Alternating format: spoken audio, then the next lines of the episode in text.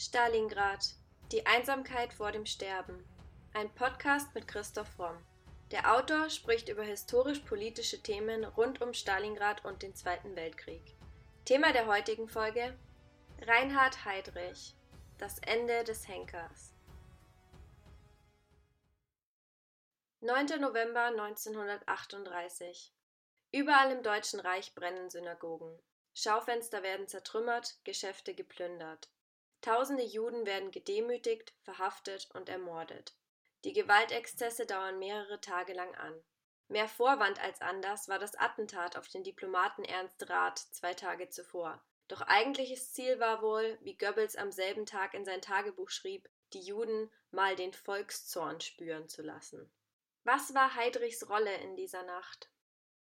Die Reichskristallnacht, wie die Nazis diese Pogromnacht nannten, ging vor allem auf die Initiative von Goebbels zurück und sie war äh, innerhalb der Nazis durchaus nicht unumstritten. Heydrich war einer der Cheforganisatoren dieser Nacht und typisch für ihn hat er Wert darauf gelegt, dass in Anführungszeichen Ordnung herrscht, das heißt, dass also nicht geplündert wird und dass, und das ist besonders pervers, dass Synagogenbrände nur dann erlaubt sind, wenn keine Brandgefahr für deutsche Häuser in der Umgebung besteht.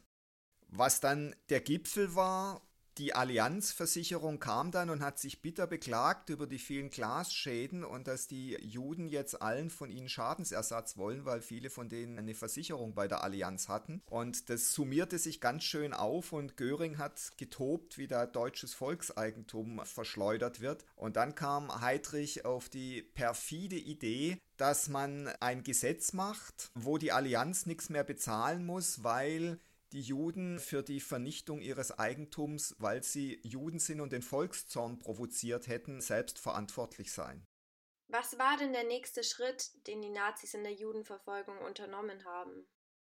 Auf Anordnung des Reichsmarschalls Hermann Göring wurde dann im Januar 1939 eine Reichszentrale für jüdische Auswanderung errichtet, mit deren Leitung dann wieder Heydrich, inzwischen Chef der Sicherheitspolizei und des SD, betraut wurde.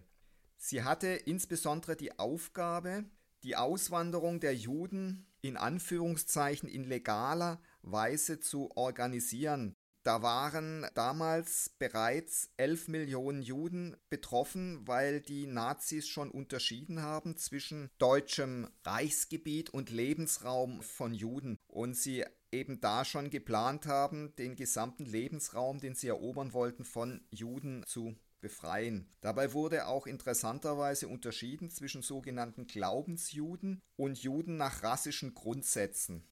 Besonders pervers war dann noch eine zusätzliche Unterscheidung zwischen Mischlingen ersten Grades und zweiten Grades. Mischlinge ersten Grades wurden im Hinblick auf die Endlösung der Judenfrage den Juden gleichgestellt. Wenn sie allerdings verheiratet waren mit Deutschblütigen und aus deren Ehe Kinder, das waren dann Mischlinge zweiten Grades, hervorgegangen waren, dann wurden diese Mischlinge zweiten Grades im Wesentlichen den Deutschen gleichgestellt. Mischlinge ersten Grades, für die von den höchsten Instanzen der Partei und des Staates bisher auf irgendwelchen Lebensgebieten Ausnahmegenehmigungen erteilt worden waren, wurden im Einzelfall überprüft, wobei nicht ausgeschlossen wurde, dass die Entscheidung nochmals zu Ungunsten des Mischlings ausfiel. Dann wurde also bei den Mischlingen zweiten Grades auch weiter unterschieden, ob der Mischling zweiten Grades aus einer Bastardehe kam. Das hieß dann, dass beide Teile Mischlinge waren. Dann wurde besonders berücksichtigt ein ungünstiges Erscheinungsbild des Mischlings zweiten Grades, also wenn der hässlich war oder schon äußerlich dem Bild der Nazis von Juden entsprach, dann hatte der eben gute Karten auch sonderbehandelt zu werden. Und es kam als drittes Kennzeichen noch dazu eine schlechte polizeiliche und politische Beurteilung des Mischling zweiten Grades, die erkennen ließ, dass er sich wie ein Jude fühlt und benimmt.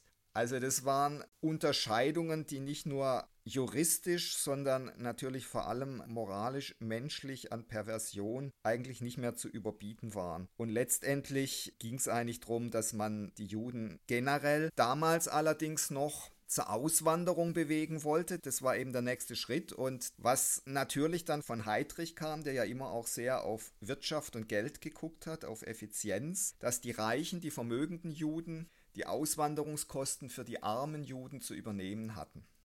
Was war denn dann der nächste Schritt in Heydrichs kometenhaftem Aufstieg innerhalb des Naziregimes? Heydrich wurde bei Kriegsbeginn Chef des Reichssicherheitshauptamtes. Das war das mächtigste Ministerium im Dritten Reich. Damit aber noch nicht genug, wurde er dann am 27. September 1941 als Reichsprotektor für Böhmen und Mähren eingesetzt. Sein Vorgänger Neurath war Hitler zu lasch und Heydrich sollte in Böhmen und Mähren für Ordnung sorgen und auch vor allem die Wirtschaftsleistung ankurbeln. Pikanterweise war das Datum das gleiche Datum, an dem der heilige Wenzel geboren war, einer der Hauptheiligen der Tschechen. Das war natürlich eine weitere zynische Note, mit der er da angetreten ist. Und seine Antrittsrede war auch an Zynismus kaum noch zu überbieten. Ich zitiere einen kurzen Abschnitt aus Heidrichs Antrittsrede. Ich brauche also Ruhe im Raum, damit der Arbeiter, der tschechische Arbeiter für die deutsche Kriegsleistung hier vollgültig seine Arbeitskraft einsetzt. Dazu gehört, dass man den tschechischen Arbeiter natürlich das anfressen geben muss, wenn ich es so deutlich sagen darf, dass er seine Arbeit erfüllen kann, in dieser Richtung ist eine Besprechung beim Führer gewesen unter Zuziehung von Staatssekretär Backe und wir werden voraussichtlich, ich bitte dies alles für sich zu behalten, bevor es herauskommt, weil es propagandistisch entsprechend aufgemacht werden muss, zu einer Erhöhung der Fettrationen bei den tschechischen Arbeitern kommen, die etwa um 400 Gramm herumliegt. Das ist eine Summe, die sich sehen lassen kann. Abgesehen von dem schrecklichen und brutalen Inhalt ist die Rede ja jetzt sprachlich nicht wirklich überragend. Wie war Heydrich denn als Redner? Heydrich war ganz offensichtlich kein guter Redner im Gegensatz zu Hitler und Goebbels. Er hatte auch eine sehr hohe Stimme, was ihm den Spitznamen Ziege eintrug, den man aber in seiner Gegenwart wohl besser nicht erwähnt hat. Es ist auch gerüchteweise überliefert, dass er in der Zeit, als er noch in Berlin war, nächtelang mit anderen Nazi-Größen um die Häuser zog, durchaus auch in Bordelle und dann manchmal mit seiner hohen Stimme schrie, ich bin der Chef der Gestapo, ich kann euch alle verhaften lassen. Und die anwesenden Gäste ihm das gar nicht geglaubt haben, weil die Stimme so lächerlich klang. Heydrich war zwar offensichtlich kein guter Redner, aber er war doch ein hochintelligenter Stratege wie zum Beispiel auch andere Reden zeigen, in denen er ein vereintes Europa plant. Ich zitiere aus seiner Rede auf der Prager Burg zur Tagung der Südosteuropa-Gesellschaft 1941. Der Weg des Judentums, des Bolschewismus, des skrupellosen Profits, des Egoismus, steht ein einziges Europa gegenüber, das unter der Führung Adolf Hitlers in Übereinstimmung mit Italien aller Kräfte gegen die sinnlosen Zerstörungspläne der übrigen Welt konzentriert und den organischen Aufbau im Sinne sozialer Gerechtigkeit und im Geiste des nationalsozialistischen Gemeinschaftsbegriffs zum Ziel hat. Diese Rede ist ein gutes Beispiel für eine Strategie, die leider inzwischen auch wieder in der heutigen Politik angewandt wird. Man behauptet, dass totale Gegenteil von dem, was dann stattfindet. Und zwar mit einer Selbstverständlichkeit und Unverschämtheit, die wirklich atemberaubend ist. Also, dass er der einer der schlimmsten und brutalsten Ausbeuter der tschechischen Bevölkerung, aber natürlich auch der Juden war, dass er sich hier hinstellt und sagt, wir verteidigen ein sozial gerechtes Europa gegen die miesen jüdischen und bolschewistischen Ausbeuter. Das ist wirklich der Gipfel, das ist einfach grotesk, weil es gab keine schlimmeren und skrupelloseren Ausbeuter in jeder Beziehung als die Nazis.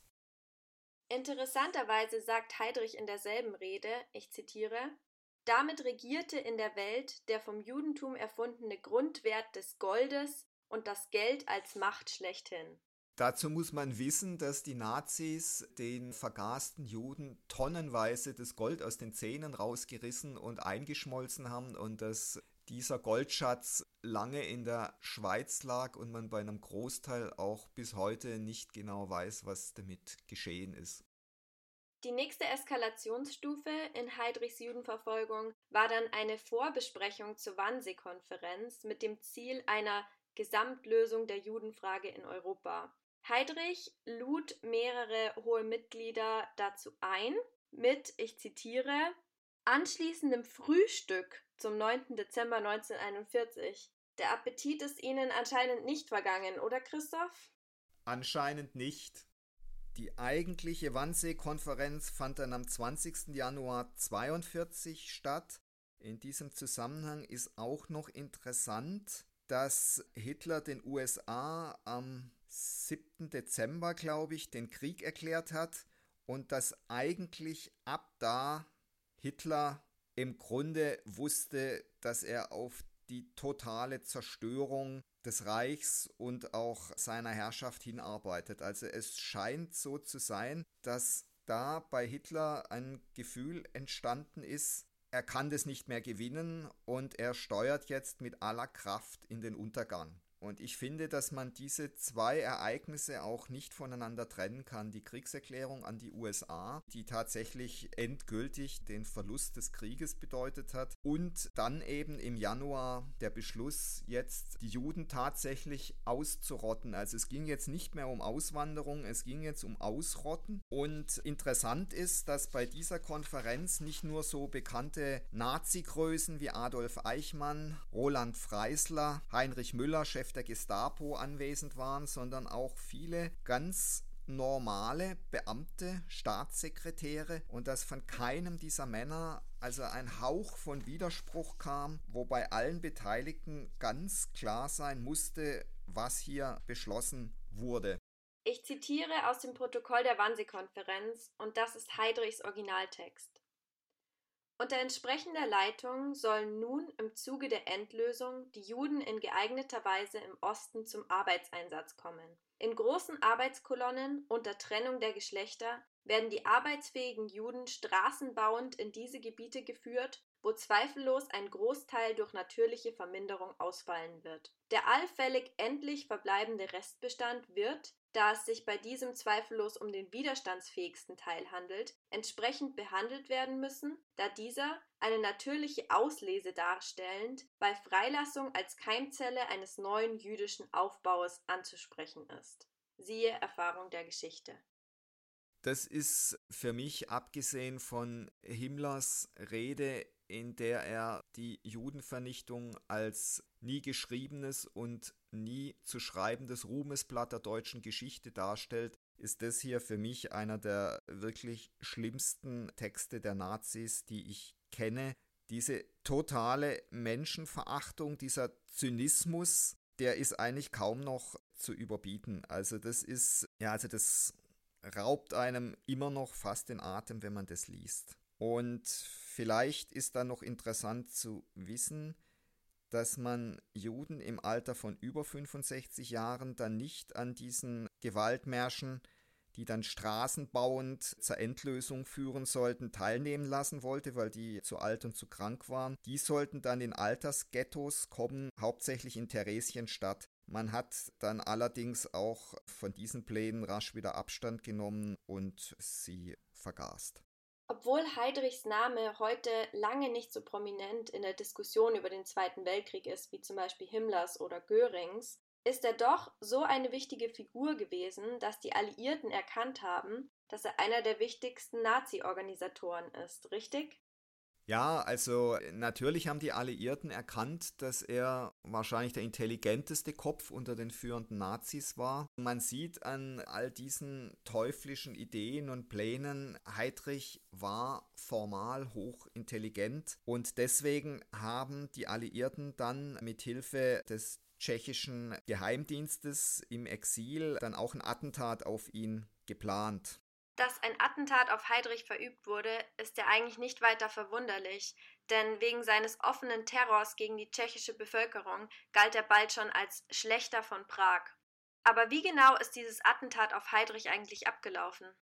Der Chef des tschechoslowakischen Nachrichtendienstes František Moravec hat dann zwei Soldaten extra dafür ausbilden lassen und die wurden im Dezember 41 dann von einem britischen Halifax-Bomber östlich von Pilsen mit Fallschirmen abgesetzt. Es waren Josef Gabic und Jan Kubisch. Denen ist es dann gelungen, sich bis nach Prag durchzuschlagen und dann hat man das Attentat am 27. Mai 42 auch ausgeführt. Man hat Heidrichs Wagen abgepasst in einer engen Kurve und die Attentäter hatten eine Stengun Maschinenpistole dabei und eine aus speziellem Sprengstoff gefertigte Handgranate. Die Maschinenpistole hatte dann Ladehemmung Heidrich, der dachte, dass es sich nur um einen Attentäter handelt, hat ein, eine für ihn fatale Fehlentscheidung getroffen. Er hat anhalten lassen, ist ausgestiegen und wollte den Mann mit der Maschinenpistole erschießen. Daraufhin konnte dann der zweite Attentäter die Handgranate werfen und hat Heidrich schwer verletzt. Und so kam es dann dazu, dass Heidrich wenige Tage nach diesem Attentat gestorben ist. Auch sein Tod ist bis heute nicht restlos geklärt, ob er wirklich den Folgen seiner Verletzungen erlegen ist oder ob einer seiner zahlreichen Konkurrenten und auch Leuten, die ihn innerhalb des Naziregimes gehasst haben, da etwas nachgeholfen hat. Es ist bis heute ungeklärt. Offiziell wurde er als großer Held und als Märtyrer gefeiert. Es gab dann sogar eine Sondermünze, es wurde eine Stiftung gegründet in seinem Namen und die Nazis haben also aus Rache zwei Dörfer dem Erdboden gleichgemacht, Lidice und Lechaki. Alle 184 männlichen Bewohner von Lidice wurden erschossen und die Frauen wurden in Konzentrationslager deportiert und die Kinder wurden bis auf neun umgebracht. Neun ließ man leben, weil sie als germanisierbar eingestuft wurden. Also sein Tod wurde sehr, sehr grausam gerecht und besonders schlimm war, dass dann ein Fallschirmagent unter Druck die Familie Moravec verraten hat, die in Prag lebte und dass man dann dem Sohn den abgeschnittenen Kopf seiner Mutter in einem Glasbehälter gezeigt hat und gedroht hat, man legt den Kopf seines Vaters dazu, wenn er nicht auspackt. Der Sohn war noch minderjährig und ist dann in diesem brutalen Gestapo-Verhör zusammengebrochen und hat dann den Aufenthaltsort der beiden Attentäter genannt, die sich dann in aussichtsloser Lage in einer Kirche am 18. Juni 1942 erschossen haben. Also das Attentat auf Heydrich wurde teuer bezahlt von der tschechischen Bevölkerung. Man kann aber im Nachhinein sagen, dass es sicher ein großes Glück war, dass es gelungen ist, weil mit einem lebenden Heydrich wäre das Naziregime sicher weitaus stärker und noch schwieriger besiegbar gewesen, als es ohnehin schon war. In seiner Gedenkrede nannte Hitler Heydrich den Mann mit dem eisernen Herzen. Der Mann ohne Herz wäre wahrscheinlich noch passender gewesen.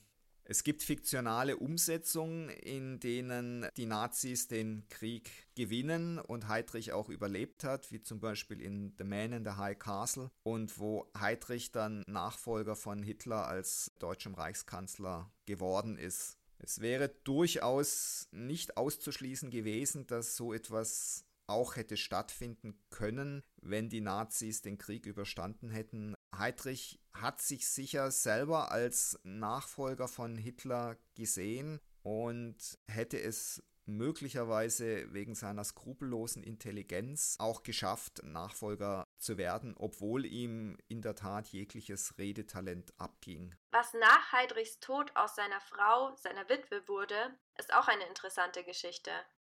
Ja, also Lina Heidrich war ja seit ihrer Jugend eine glühende, überzeugte Nationalsozialistin und daran hat sich auch nach dem Tod ihres Mannes, mit dem sie vier Kinder hatte, nichts geändert. Sie hat dann äh, nach dem Krieg in der Tat prozessiert, damit sie eine Witwenrente bekommt und hat diesen Prozess 1959 gewonnen.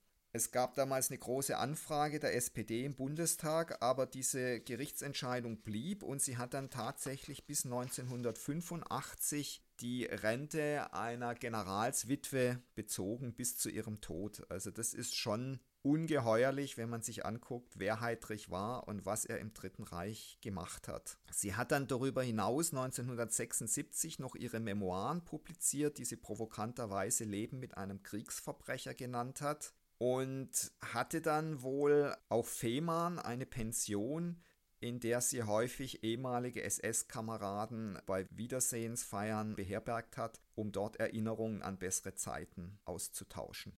Also wenn man so Heidrichs ganzes Leben betrachtet, findest du, sind seine schrecklichen Beinamen, die von blonder Bestie über Dämon bis hin zum Todesgott reichen, gerechtfertigt? Ja, mir widerstrebt der Beiname Todesgott, weil das genau diese Mystifizierung ist, die die Nazis natürlich unbedingt gewollt haben und wollen. Das sollte man ihnen nicht zugestehen. Heydrich war ein furchtbarer Facharbeiter des Todes, ein schrecklicher Organisator der Vernichtung, ein Manager des Grauens, aber er war kein Gott. Und ich glaube, das ist ganz wichtig, das festzuhalten.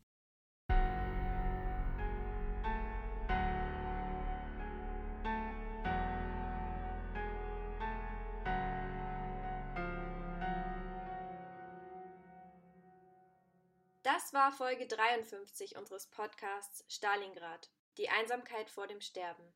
Vielen Dank fürs Zuhören.